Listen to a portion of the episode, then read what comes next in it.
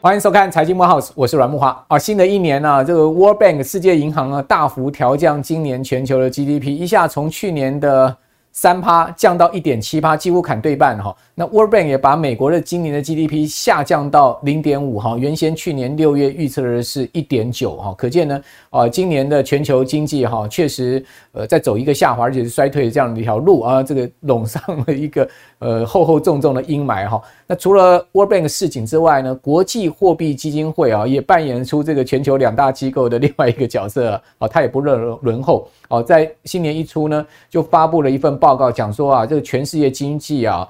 呃，如果说呢，你真的是要做这个对垒的态势哈，就是说现在全世界看到就分成阵营哈，两边好，大家选边站好，经济如果出现严重的分歧的话，哦，他认为呢，哦，全球的 GDP 啊可能会下降七趴，这是不是一个开玩笑的数字哦？如果长期是这样的 GDP 下降七趴，走倒退路的话，哇，那这金融市场挑战很大，而且他更市警说啊，如果说呢这个科技也脱钩啊，像目前美国在搞中。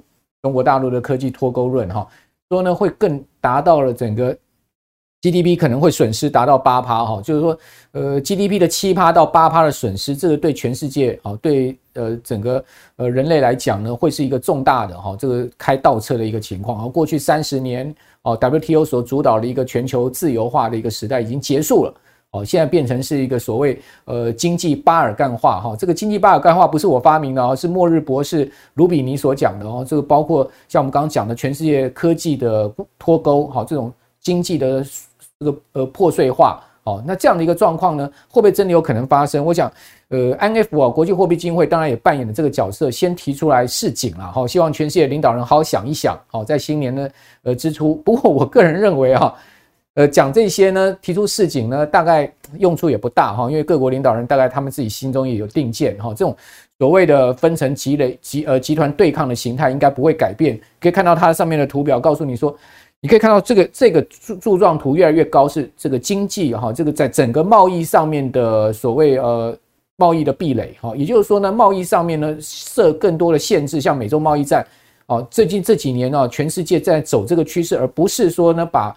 关税去除啦，或者说去去除一些呃非关税的障碍，不然现在是增加很多障碍哦。所以你看到过去的这个十年，全世界经济啊，哈，这个贸易的呃增长呢，很明显的比在前十年哦，它的一个增长是弱了哈。那未来有可能会出现整个经济的损失。如果大家真的这样一直蛮干下去，一直打下去的话，确实是很大问题哈。这个是呃我们之前都一再跟大家讨论的哈。那另外呢，回到今年的角度来看，好，这些科技大厂最近都在办尾牙嘛，有人请到五月天很风光，对不对？哦，也有人呢是只吃一个便当哈，啊，员工讲说那阿内，然后讲这个饭盒啊，哦，但是呢看一下年终奖金，哇，这个确实惊叫出来哈，反正都不同的一个状况。那科技大佬到底怎么看景气？我们看几家科技大佬在尾牙上到底讲什么？啊，比如说呢，技嘉董事长叶培成说，呃，因为通膨影响，哈，今年审慎中不能太乐观哦。啊，技嘉大家都知道说呢，这个板卡大厂哈，呃，去年的 NBPC 大衰退，啊，当然对呃板卡大厂来讲也是压力。不过看起来他们也能呃因应了哈，毕竟我觉得呃这个今年其实也还蛮多机会的。去年库存去到一定的程度之后，到今年库存打消到一定的程度之后，自然会有这个景气好转的机会。啊，但他们心态上是。很谨慎的哈。另外，广达副董事长梁次正讲说呢，呃，今年会是充满挑战的一年。好，人保总经理翁宗斌讲说，受到全球通膨跟升息影响，哈，预估呢，呃，今年的笔电出货还会再减个位数。大家知道，去年第四季哈，全球笔电大厂这个出货居然都出现了这个呃两位数的减幅哦，甚至高达二十几趴的减幅的都有。今年在这个基础上还要再出现个位数的下滑哈。那人保暨新金保集团的董事长许胜勇讲说，今年叫诡谲多变一年。我看到这些呃科技厂的大佬，或者说呢金控大佬，他们对今年啊给出了一个字啊，大部分都是说转啊，不然就是判呐，哈，就是这些认为去年很不好，希望今年会好一点，不然是判，不然就是转，这样大家都是这样的一个心态。好，所以今年看起来投资这条路哈，呃股市这条路仍然不见得好走哦。不过。就算不好走，我们还是要走下去嘛。因为我觉得一日为投资人，终身为投资人哈。大家既然进股市了，头都洗下去了，就不要想再走回头路。怎么样在股市里面把我们的功夫练好，好练到可以赚钱，这才是一个正面思考。所以，我们今天请到了这个投资医生 Eason，好，来到我们的节目现场，跟大家来谈谈哦，好，今年的操作策略是什么？怎么看台股？好，甚至呢，我们怎么看美股？以及呢，哦，我们今年怎么选股啊？Eason 你好。慕驊兄好，以及所有观众朋友，大家好。好，这个 Eason 是我们的新同学了。我每次访问到新同学都很高兴啊，第一次来。对，新同学来到我们的节目呢，啊，就呃可以让我们节目更深色哈。那今年其实我们很借重 Eason 哈，因为毕竟我们可以看到今年的投资确实有很多的问题啊。而 Eason 呢，很专重在呃这这个呃专业在这个技术领域上面，我往往觉得啦哈，其实技术分析非常重要。为什么？因为牛熊市的转折，我一再跟我的观众朋友报告，就是我认为牛熊市的转折通常都是技术面领先，绝非基本面。好，技术面绝对领先基本面之后呢，才是心里面，它有一个顺序的哈。好，那我们来回到就是说，在基本面上面，哦，去年的呃整体上市贵公司的营收好不好？其实还算可以。哦，经历了第四季这么惨淡的状况下，我们看到去年全年营收四十三点零七兆哈，它还能年增五点二趴，哦，算是不错了哈。但是去年十二月的整体营收，各位可以看到，就出现了年减十三趴的情况哦，哦，是历来同期第三高，但是很明显出现年年减了哈。那月增三点四趴，哦，另外呢，我们可以看到第四季的营收啊，季减四点三趴，年减七趴多，所以季年双减的一个状况。好，那。呃，营收的这个小幅的增长五趴多，看起来今年难以持续了哈，因为毕竟今年的整个景气的问题，再加上呢，呃，可能今年更大的挑战是上税公司的获利的问题啊，因为去年前三季获利还能小幅增长，但是第四季我看到状况确实是不好哦，整个统计出来的数字出来可能会大家吓一跳哈，尤其是今年第一季的获利可能会更让大家吓一跳，所以。呃，第一季季报要公布的前后，可能要注意股市的一个波动。另外呢，在库存的方面的问题也是很头痛啊。大家看到上市公司拉这个库存警报已经拉得非常响哈。到去年的第三季，整个库存已经高达七点七兆哦，持续的从六兆多一路增加上来。然后另外各位可以看到库存金额季增啊，超过一千亿的有一家哦，然后一千到这个百亿之间呢有三家。另外呢，库存金额年增超过两千亿的有一家，五百亿的有一家，一百亿到五百亿的有十七呃呃十七家之多啊。另外呢，市值超过一千亿的公司台股啊，有四六十四家公司。现在目前百分之三十呃这个七十四三分之二的公司呢，都呈现哦这个库存增加的状况。所以今年打库存仍然是一个头痛的事情了。哦，这个就要请教医生就是说看起来今年的基本面还是有很大挑战的情况之下。你个人怎么观察台股今年可能全年的一个状况呢？好，那我想呢，今年啊，金兔年嘛，哈，那大家呢最想要知道就是说啊，到底今年台股有没有机会，对不对？对好，那刚刚呢，莫华兄说说我们一日投资人，终身投资人，我觉得 这句话真的是的，应该大家的心里与有这个心有戚戚焉呐，哈。那尤其呢，你看啊，我们的股市很多投资朋友在去年一整年台股跌了四千点。我相信很多人可能从头参与到尾嘛。对对，那你想想看，那在今年，哎，势必呢是有机会，有机会哦，有一个转折点出现。嗯嗯，只是出现在哪里，对不对？那大家都知道嘛，有些时候投资就是这样子，机会来临的时候，一定是留给有准备的人嘛。没错，对不对？那你既然去年参与的可能是最不好的一整年，那今年的机会。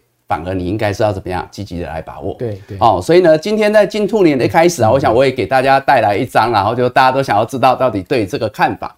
那大家看这个字卡会发现呢，我主要分成四季，然后因为我们现在算是在年初嘛，哦，一年四季在于春嘛，哦，那所以呢，可能呢一开始我觉得哈，大家可以看到那个下方啊，就是说可能是在第一季的一开始，尤其在农历年前就开始谈嘛，哦，那年后有可能延续哦，哦，先谈。然后呢，接下来呢再破，哎呦，第二季要下哦，没有办法，因为呢，就像刚刚木华兄其实提供给大家的数据，包括一些大佬们的看法，甚至我们看到在农历年前很多美国的大型企业裁员的速度跟幅度是哦都很大。那你要想的是，他们看到的是什么？是对。那尤其我看那个台积电法说会啊，最后偷偷藏了一点，就是说。预计啊，接下来那个毛利率啊，可能会下滑个六到七个百分点哦，到五十二趴。哎，对对对，对，所以我看到这一点，我就在想说，哇，大家看到说那个获利破兆的时候啊，那看到呢，哇，这这赚赚这么多钱的时候，对，满波满盈的时候，我看到的是，那接下来呢，对，那可能我们就要去面临到势必难免还是会受到全球景气的影响。是，好，那所以说呢，我们还是要。好，那可能要先面临一下这个修正。对，但是呢，如同我们刚刚所讲的，股市呢就是这样子，它是一个多空的循环，嗯，对不对？那往往呢不好的时候，修正的时候，也有可能相对是你一个波段进场的好时机点。没错，所以说呢，接下来过了之后呢，在第三季啊。哦，第三季可能还是最慢，看个股。对，好、哦，会有一个呢打底、重新呢复苏的机会。是，那最后呢到第四季啊，好、哦，那我想当然就是大家要发大财的时候。哦，所以前面要布局啊，对不对？哎，对对对，所以呢，我我在这前面有讲哦，因为针对金兔年呐、啊，我想整体来讲就是一个。否极泰来，先蹲后跳，okay. 大概这是我的注解啦。好、oh, oh.，那因此呢，在第一季的，因为变数是最多，其实应该是在第一季。嗯，为什么？因为第一季还会有很多可能有一些好的消息，还还可以的哈，残存着。那可是呢，在这里呢，大家就要开始去做好一些防范，所以叫做狡兔三窟。OK，好，那包括呢，你可能在现金啊、股票啊的摆放跟股票的调整。哦，那以及呢，你在债市的布局，嗯嗯，好，你要怎么去规划？我想可能在整体资产，或是单单单在股票市场，你都要能够呢，先去做一些防范。OK，那到时候呢，在第二季的时候，可能呢就会才有办法怎么样？第一个，你有钱嘛，来迎接接下来的机会嘛。啊，第二个呢，就是说呢，诶，你才能够呢更坦然的去面对。好，那到时候呢，整个一个市场的变数。好，那可是呢，这个时候我们刚刚讲了嘛。相对低潮的时候，也可能是机会点来临的时候，所以这时候呢，第二季呢就适用于见兔放鹰。嗯，哦，不见兔子不撒鹰。对对对，不见兔子不撒鹰嘛，哈。可是呢，第一个就是我刚才讲嘛，你第一季的是把钱想办法留好嘛。对。啊，第二季呢，你要做好功课，然后呢，怎么样？不轻易出手。对。但是呢，机会来的。也不能够轻松的、轻易的放过。你可以分批布局，等等等。好，所以这个呢，见兔放鹰会是第二季可能重要的点。嗯，那来到第三季的时候呢，可能很多的股票，嗯，就有机会怎么样，慢慢的走出阴霾。因为我们常讲，因为刚刚木华兄也提到，就是说，可能呢，尤其股市，为什么技术面我们常讲价量筹码是很重要的？嗯，好，原因在于说呢，哎，总是有一些人早知道嘛。那我们希望从价量筹码去洞悉到一些脉络趋势，那希望可以领先市场做一些卡位布局。那所以呢，很多现在大家应该可以看得出来的数据，包括经济学家，包括一些大佬们认为，大概啦，今年就是在下半年，对不对？第二季、第三季有机会景气开始复苏嘛？对，库存也打消差不多了。对啊，那。那我们知道，股市大部分都会领先，股票会领先三个月到六个月做反应嘛。哦啊，所以我刚才讲，就是说，可能有些股票，它如果库存打消的好，或者是呢，它本身呢，哎，因应调整的好，嗯，好，那大部分有可能在第二季。就看到它一个落底，就有人先布局了，对，你就要布局嘛，哦，所以说呢，这时候呢，来到第三季，就会有些股票它就开始怎么样，扬眉吐气，OK，对对对，那到了第四季就不用说了哈，应该呢，到了第四季，如果景气还不好的话，大概就是大概就是那个产业有问题了，知道吗？就是那个前途堪虑了，是吧？哦啊，所以竞争力的问题了，对，所以那个时候就是一个宏图大展的一个机会，好，所以我想这是针对新的一年啦，哈，那整体的趋势我的一个看法，以及呢，大概先下一个注解，那详细呢可能就会在在季节性的到时候呢贴着盘面再来做调整，所以这个基本上要破才会立了哈，这个原则上就是这样子哈，没破没立，然后不见兔子不撒鹰才会有好机会，对对。那我们从大盘的 K 线图上面怎么来看呢？大盘的话，哈是这样子哈，我的看法是这样，理论上哦，本身我认为这个走势是这样哈，就是说呢，一个大破大立的一个机会了哈。但是呢，现在呢，大家普遍是认为可能在今低点了哈，在第二季的机会蛮大的，哦，第二季的机会蛮大。但是呢，这时候就会有两个问题啊，就是说，第一个问题就是说，哎，它的走势如何？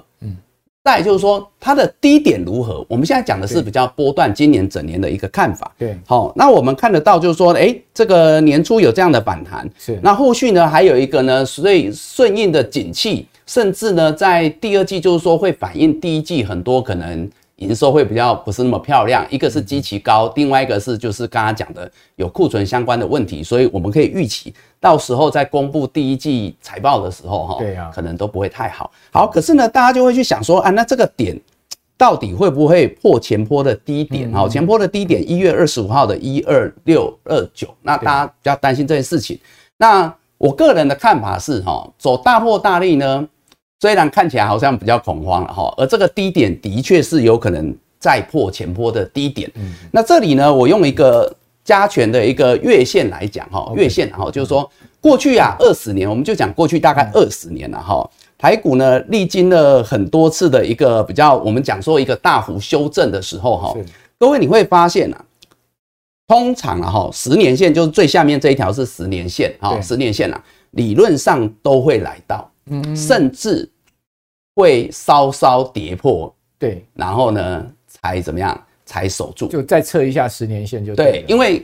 刚刚木华兄有提到心里面嘛，对，因为通常反映到最后末端，结果大家在反映的是什么？最恐慌，其实是心里面，你知道吧？啊，所以常常会有超涨、超跌，没错啊，那个下影线常常就是超跌，所以呢，你会发现哈，每一次的低点差不多都是到了这个最下面这条十年线之后呢，哎，才开始有一个比较大幅度的。底部出现，然后呢，有一个大幅度的回升行情，但这次最低只有到好像五年线嘛。对，没有错。那所以呢，这个时候呢，我才会讲哈，就是说，因为以过去的经验来讲啦，哦，当然你说破十年线有没有可能？有，如果再往前推，可能三十年来大概两次啦。所以呢，可能那个几率还是偏低啦，尤其台湾的体质。我认为目前来讲，我们还算是比较有竞争力的，是。好，所以十年线的参考性是蛮高的。那以上一次呢，我们其实只到这个这一条是五年线哈，那么呢就有一这一波年前的反弹行情啦。好，那所以呢，我认为后面如果说呢，伴随着在整个全球景气修正的过程当中，好，那可能呢我们跌破五年线，甚至探到十年线的机会啊，好，现在十年线大概在一万一千一百点嘛，是，哦，我觉得那个几率蛮大。那如同我们刚刚所讲的，那可能还会有小小一段时间跌破的几率是有的。所以跌破时间线其实是好买点。对，没错。我现在要讲的就是这件事情，就是说，所以有些时候常常都是祸福相伴嘛。好，就是说，哎，有这样的机会，所以可能有长线的买点。那如果有那个最后心里面的恐慌因素真正出现的时候，反而那个才是一个什么？更是绝佳的买点。OK，好，早知道那个十月二十五号就给它一次破到十年线就好。了，可是没有办法，因为这个时候就会要看那个控盘者跟那个 政府的心态啊，我觉得这有点难。好，但是我讲一个例子，就是说，哎，刚刚这个木华兄就提到了嘛，哈，就是说，哎，那可是呢，如果啊，好像国内呢总是有一件有一只看不见的黑手，对不对？好，包括呢政府的心态还是希望说呢，啊，让大家呢不要这么这么的。经济上那么的难过啦哈，所以说呢，我讲一个第二种走势哈，就是说呢，如果不是大破大立的话，走一个区间整理的格局哈，哦，喜忧参半，对，喜的是什么？刚刚所讲的那个破五年线下探十年线，最后那个恐慌性的杀盘，有可能没有就不会出现，嗯，好啊，所以呢，这个是喜的地方，对，可是呢。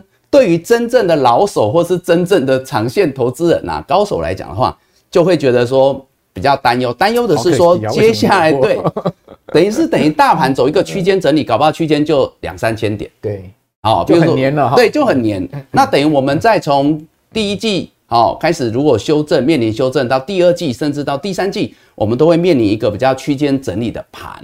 哇，那就是难度会加高。对对，那这时候可能。那技术面就更管用一点点啦，应该是这样子讲哈。所以这个是，但那就要高出低进了，就做区间行情了。但是我目前我个人认为这个几率是比较低的。OK，好，这个呃，Eason 已经把今年四季哈跟可能的各种情况给他推演出来，我觉得很棒啊，让我们的投资朋友在新的一年之初啊，就是大家心中先有一个方向。哦，那当然，呃，我们常讲世事难料嘛，股票市场很多变，对不对？对，没错。所以这也是技术分析有趣的地方，就是技术分析它就是随势应变，是，是不是？哦，我们不会很死的说认定大盘一定会怎么走哈。好，那呃，什么样的格局下面，你个人才会宣告说，哎，这个大盘真的就走出空头了呢？好，如果是真的要讲说，我们呃，我们用两个角度来讲，我们先用长线来讲哦，就是说。如果说呢，刚刚我们在讲都是今年一整年的规划，对不对？好，那如果真的以长线来讲，我认为是这样子。不管是走第一种走势大破大立，还是第二种走势叫做区间整理的话，我觉得大部分呢波段的底部都不脱离这样的一个现象，就是在我刚刚那张图表下面哈，放在第二季下面，因为我觉得这是最重要的波段布局时机哈，就是底这个利空淬炼，然后底部成型。哦，懂吗？我们常常讲就是说，一定要有很恐慌，底部是利空催出现出来的，对不对？很多坏消息的。对呀，那因为利空呢代表什么？大家都恐慌。OK，但是呢，之所以底部可以在那样的时空背景下成型，那代表是什么？更有利的人士已经在那边承接。好，那为什么讲底部？因为除非 V 转嘛，可是大盘很难 V 转，没错。所以通常都是什么？因为大户嘛，所以他不太可能一次就吃足嘛，所以他常常就会吃，然后拉上来，然后呢再洗下去，然后再吃。所以通常那个就是我们所谓的筑底的过程，洗散户就对。哎，也不能说，应该说他胃口比较大啦。如果我们散户，我们散户可能敲几个键就吃饱了，那他没办法，他可能只能把时间拉长。对对对，那可是呢？这个利空利空淬炼，然后底部成型，我觉得往往这个是我们在技术面，我们到时候好搭配的当时的时空背景，然后我们呢可以去掌握的。OK，好，那那那个是讲比较长线，对。好，那短线呢？短线这个过完年后行情有可能怎么发展？诶，如果过完年的话，我觉得是这样子哦。这又是另外一个喜忧参半极极短线，因为现在过年哈期间啊，让大家知道一下，就是说理论上啊，以我们年前哈，就是呢一月十七号这个收盘的哈。大概啊，台股啊，在年前这一波的反弹啊，已经让整个一个月线、季线翻阳，形成一个四线翻阳的一个格局，这叫中短多的一个架构。对，所以呢，伴随这样的气势哈，我们先撇开农历年期间这十几个交易日，国际股市发生什么事情，我不知道。先就技术，台股技术没有特殊的情况，理论上年后应该是往上挑战一。一月这个十二月一号的前高一五一五二，OK。啊，那以及呢，就是呢，在年线的位置点，对，哦，而且呢，各位要知道哈，照理说年线是有机会来站上，对，有机会站上，嘿，但是呢，站上跟站稳这是两回事，因为年线还有机会来，对，有机会来，啊，年线现在是唯一一条均线还在扣高下压，这是一个哈，那短期内不容易解决，那另外一个我说有机会站上的原因是因为哈，台积电，对。关键就在台积电。哦，哦，台积电呢，在年前哦，我这一张是还原全值的 K 线图。哦，还原全值。对对，如果你没有还原全值的话哈，可能很多人就会差一点，好，就会觉得年限好像没站上，对，但是易胜比较习惯用还原全值啦哈，那所以说呢，因为年限在收盘前是大概不到五百块，四九九，那可是呢，台积电的收盘呢是有来到五百块以上，哦，它是呢已经领先站上年线。所以呢，我认为有可能台积电在年后，它先在年线之上整理，但是其他的股票有机会跟上来。OK，那跟上来之后呢，让大盘对来挑战年线。对，好啊，但是年线可以站多久？这个可能就会关系到后面国际股市的表现跟修正的幅度从哪时候开始？那这个就给大家一个那个呃，等于说是翻多的讯号，但是这个讯号可能是一个假讯号，所以你在那个时候去追高不无风险。那是一个变现的机会点，我们可以这样说，因为我刚刚不是先说吗？第一季要狡兔三窟啊，所以你要先把那个钱先红包先收下来，对对对，第一季不要乱追高。那呃，从美股的角度我们怎么看呢？哦，如果美股的角度是这样子，事实上呢？台积电这一波有机会哦，来站上年线，大概三个因素嘛。哦，那个第一个是很多人在讲，因为八爷也买进，所以很多人就跟着看好了。哈，这是一种了哈。那另外一种就是说，主要呢就是说在呃这个美股啊哈，美股的半导体的部分，像这个背半的部分然后。它呢也是一样哦，就是说呢，在年前他们有机会哦来做一个反弹，所以其实呢，应该讲啦，从去年到今年，我觉得美股还是影响全球经济的，是是哦，美股、美元是。哦，我想这两个应该还是很关键。那所以说呢，因为他们呢来到呢他们的一个一个年线附近，所以我们有这样的一个机会。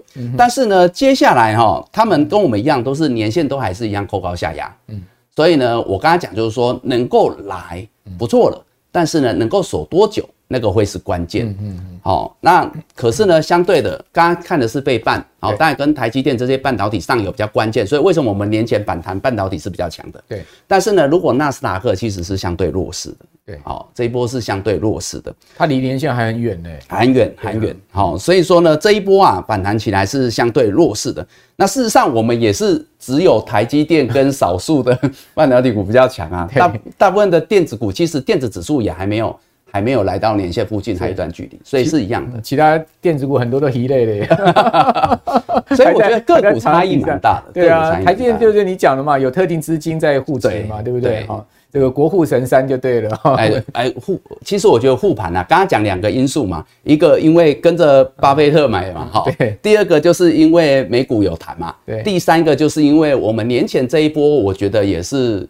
国安基金护盘的声音，好，所以说呢，比较集中在大型股，特别是台积电。好，大家好，我是股市老先生杜金龙。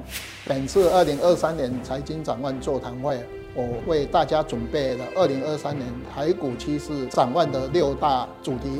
首先从经济面、景气面、资金面，以外销订单推论二零二三年股市的面向，再从市场面的角度切入。总监是自营商、外资、投信之间变化推论我们的股市、债市、汇市、商品的投资组合，再利用价、量、时间三大方向来规划二零二三年股市的脉动。另外，我还要告诉大家，我多年观察台股重要的发现：当头部出现时，二 N 加一的神秘比例。呃，最后二零二四年总统选举将至。每四年总统选举的循环对股市来的影响啊，投资人应该如何应应？轻松投资学院力邀财经界四大专家，带给您全方位的投资策略。二零二三年二月十一日上午九点，台北正大公器中心一场讲座，反转一生，邀请你一起共学。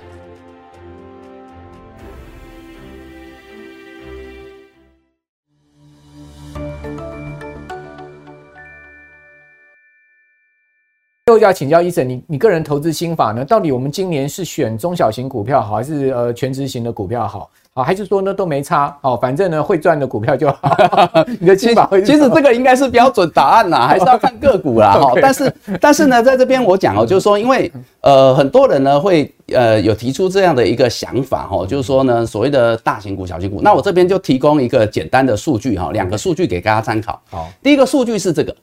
好，这个第一个数据是这样子，就是说，我们先从比较长线去年来讲，二零二二年嘛，哈，二零二零二二年，我们刚才已经提到啊，加权指数跌四千点嘛，对不对？啊，大概是呢跌了这个二十二个百分点嘛。是。好，那可是呢，事实上，台湾五十的部分，哈，台湾五十我们就讲说比较大型股，哈，它是跌二十一点三趴，差不多。哎，但至少比大盘好啊，对，对不对？好，所以代表呢，比大盘好是这个台湾五十嘛。那再来呢，贵买指数跌二十四趴，对。哦，虽然不能说贵买指数一定都是中小型股，但这就是一个比较的指标嘛。那事实上呢，跌的时候贵买还跌比较多。好，这是去年。好，那我们来看一月份反弹嘛。哈，我们只能先看到一月份这个这一波的反弹来讲，你看台湾股市涨了七点二 percent，嗯，对不对？那贵买呢涨了四点五，都有弹，但是这样比较之下，哇，那就差蛮多的哦。是啊，是啊。哦，差蛮多的哦，所以呢，不见得啦哈，因为我们刚刚有提到，就是说。可能呢，在今年啊，我们就讲今年哈，今年来讲的话呢，一定啊哈，就是说，如果在这个景气风雨飘渺的时候啊，好，那我想呢，以资金面两大两大因素会影响的盘面，嗯，一个就是呢，刚刚提到的，就是政府的心态，对，对不对？那所以呢，刚刚我们看到嘛，年前我刚才讲说啊，政府护盘的声音啊，所以护一定是护这种台湾五十啊。所以可以看得到表现比较好嘛？是。那同样的啊，那今年二三年何尝不是呢？嗯，对不对？因为国安基金都说要陪大家两年嘛，所以要听到这个我都是脚底发麻了，就 是。但是但是但是哦，没办法，他就是在里面缴获了嘛哈。但是呢，我们家只能顺势而为嘛。哦，所以呢，我们就讲说，第一个是因为有这个，另外一个就是外资的动作，对，哦，影响了台股的表现。那像外资去年就是因为大卖台股，嗯，哦啊，所以说大概是这样。那但是呢，因为有国安基金的一个身影，所以呢，事实上大型股哎、欸、还有机会啊、喔。那今年就看外资会不会哎逢低来回补台股，因为去年卖那么多嘛哈。那另外呢，我从另外一个数据就是在说美股的角度哈。事实上这一波美股啊，各位可以看到 S M P 五百它其实呢表现的啊哦，其实呢也不弱，也已经弹到年线来的。对，哦，这大概都是大型股的指标。对，哦。那道琼就不用说了，道琼更强，都已经站上年线了，对不对？哦啊，这都大型股指标嘛。那事实上，一般我们在看美股的小型股，叫罗素两千指数，这一波也有谈，啊，其实也差不多啊，年线还没站上，但是也来这附近。好，所以呢，啊，但是前一波跌的时候，小型股是跌比较重，所以这告诉我们，跟我们刚刚自己台湾的一个柜买跟台湾五十相比的话，都告诉我们一个答案，就是呢，跌的时候有可能小型股跌的不会比较少，但涨的时候哦，特别是在这种风雨飘摇的时候哈，呃，比较偏空头市场的时候，那可能啊，反而大型股因为本身啊这个抗跌的能力啊，哈，就是所谓的一个安全啊，这个防卫性的买盘。会有基本的，再加上政府护盘的力道加重，对，对，那大概都会反映在大型股身上。好，嗯，那如果是这样的话，基本上就是说，在多头市场哈牛市的时候呢，其实中小型股票、成长型股票会涨很多啦。嗯，好，那大型股大概就是跟着大盘这样的一个呃上升的一个趋势，但是空头市场就变成是大型股相对抗跌了。好，那个价值型的这个投资概念就浮现。其实从去年这个。呃，美国四大指数的一个呃跌幅，你就可以看到这样很明显的现象，所以没有绝对大型股好，小型股好，你要看到什么样的市场环境。不过刚刚医生有讲到说，如果是今年上半年先蹲的话，哎，那这个相对可能上半年大型股就比较抗跌哦。那但是呢，你可以在第二季哈那个破的时候啊，你注意一些成长型的小型股，倒不，如果他们真的超跌的话，倒不是是一个好的布局时间点。最后就要请教你喽，这个今年的口袋名单是什么？好这个大家都很关心呐。对啊，对这个这个这个 hold 住顶岸。好好，那呃，我们就帮大家在这一段时间整理出来哈，就是说呢，在今年啊，我们比较看好的哦，当然很多也是延续去年的一个一个一个想法哈，就是说呢，二零二三年台股主流的族群类股哈，在在这里，那我主要认为是五大五小。OK，好，那五大呢，就是呢比较长线呐哈，台湾的竞争力啊，也算是台湾。产业，台湾的经济未来的重点所在。好，那这时候第一个就是在半导体的部分。是，好，那半导体呢，一定是台湾的命脉啦，应该可以这么说，经济的命脉哈。所以半导体的部分，那第二个是伺服器哦，资料中心的部分，因为今年呢，就是大家都很清楚哈，AMD 呢，Intel 啊，哈，NVIDIA 他们推出了新的一个产品，对，那大家已经期待已久。那今年陆续推出之后，有机会那带来一个比较大的一个换机潮。那另外在车电的部分，那这不用说，这是一定的哈，在未来尤其这五年内啊，哦会急速拉升的一个比重的部分。那再来就是呢，在绿电跟节能，这个是综合国内跟国外的一个大势所趋啊。哦，那而且呢，国内呢，尤其这个电网的部分哈，也决定撒大钱啊。对，好，所以呢，一定呢可以，对对对，所以相关的个股其实呢，哦，应该呢都可以受惠哈，蛮大受惠。那另外在生技族群的部分呢，可能是台湾包括在政策的部分哦，未来一个很重要的一个产业。那另外呢，就是在于说呢，以台湾在发挥在。一些优势哈，产业的优势啊，那慢慢呢也在急起直追，好，所以呢在这里的部分呢，我们可以再帮大家列出来相关的一个个股。那你会发现呢，半导体的部分比较集中在台积电啦，哦，就是台积电的一个身上。虽然台积电可能第一季还是会遭遇逆风，但是呢，我们刚才有提到嘛，哦，它至少还是比较有抗跌性，然后就是说一个未来性，哦，而且呢，反而像台积电这样的一个绩优的股票哈。它越是跌，嗯，会越容易吸引一些包括外资买盘、大型的哈这些投资人进来做布局，好，所以呢，这时候呢，大家就要留意，反而呢，在这个利空来临的时候啊，哦，才是呢他们一个哎难得的买点会出现。那另外一个就是在于说啊，这个比较没有库存压力，哦，但搭配先进制程哈转进，那会受惠的叫 IP 股。嗯，所以你们会看到这个比重会比较多一点点在这边。器材相关。对对对，这个还是会比较受惠啦哈。那再来第二大的区块哈，第二个在这个伺服器资料中心，可能呢就如同刚刚讲的哈，新机发表，那可能呢从这个我们看到，其实像华勤、技嘉这一些，其实他们在呃呃二零二二年底啊开始哈，就会发现股价走的比较强。对呀。好，那是因为他们库存去化的的确是比较顺利一点点。好，那再加上呢，可能呢，这个包括啦，哦，这个铜箔基板呐，哦，还有呢，高速运算呐，哦，这个都是伴随着刚刚所讲的，哦，这个 Intel 跟 AMD 新机啊，哦，新的产品推出之后会受惠的，哦，所以这个呢，都是呢趋势比较明朗的一个族群。对，那车电的部分可能比较看好，就是说除了充电桩啊，哈，还有就是那个呃，在二级体的部分，哦，那这个呢都会是台。台厂比较有机会吃到的一块，对，哦，这个部分。那至于在绿电节能的部分，哈，我想刚刚已经提到哈，强韧电网。那另外就是在厨电的部分，哦，可能像台泥啊这一些啊，太阳能可能元晶。那这个是大家已经现在都比较耳熟能详了。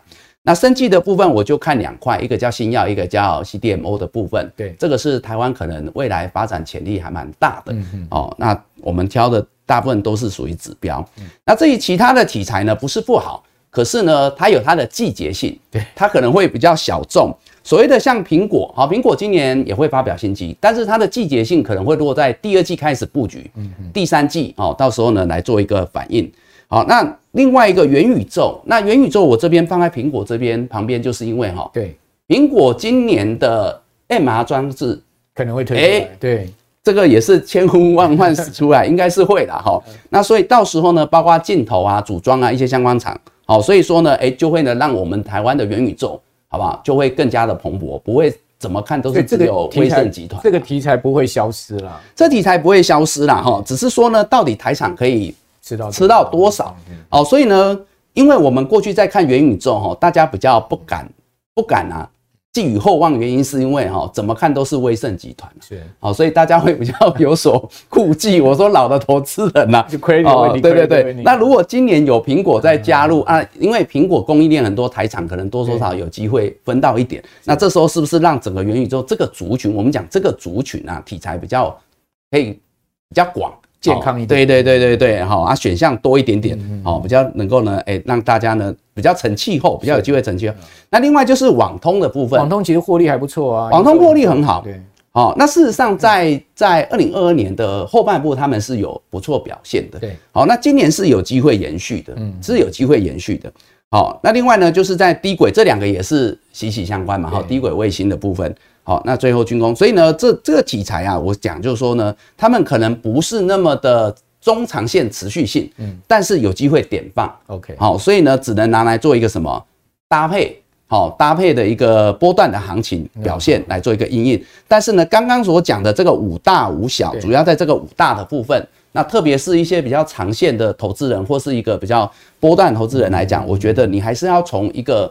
长线的题材角度去去掌握，那特别是当尤其我们讲今年景气来临之后，很多的股票，特别是那种呃比较大型的绩优股，它有一个比较明显的修正的时候，对，好，那尤其你如果是那种波段布局低定期定额的，我觉得反而优先可以对你锁定这种，因为这种应该比较不会脱离到对景气复苏的轨道上，哎，你可以明确的知道自己未来。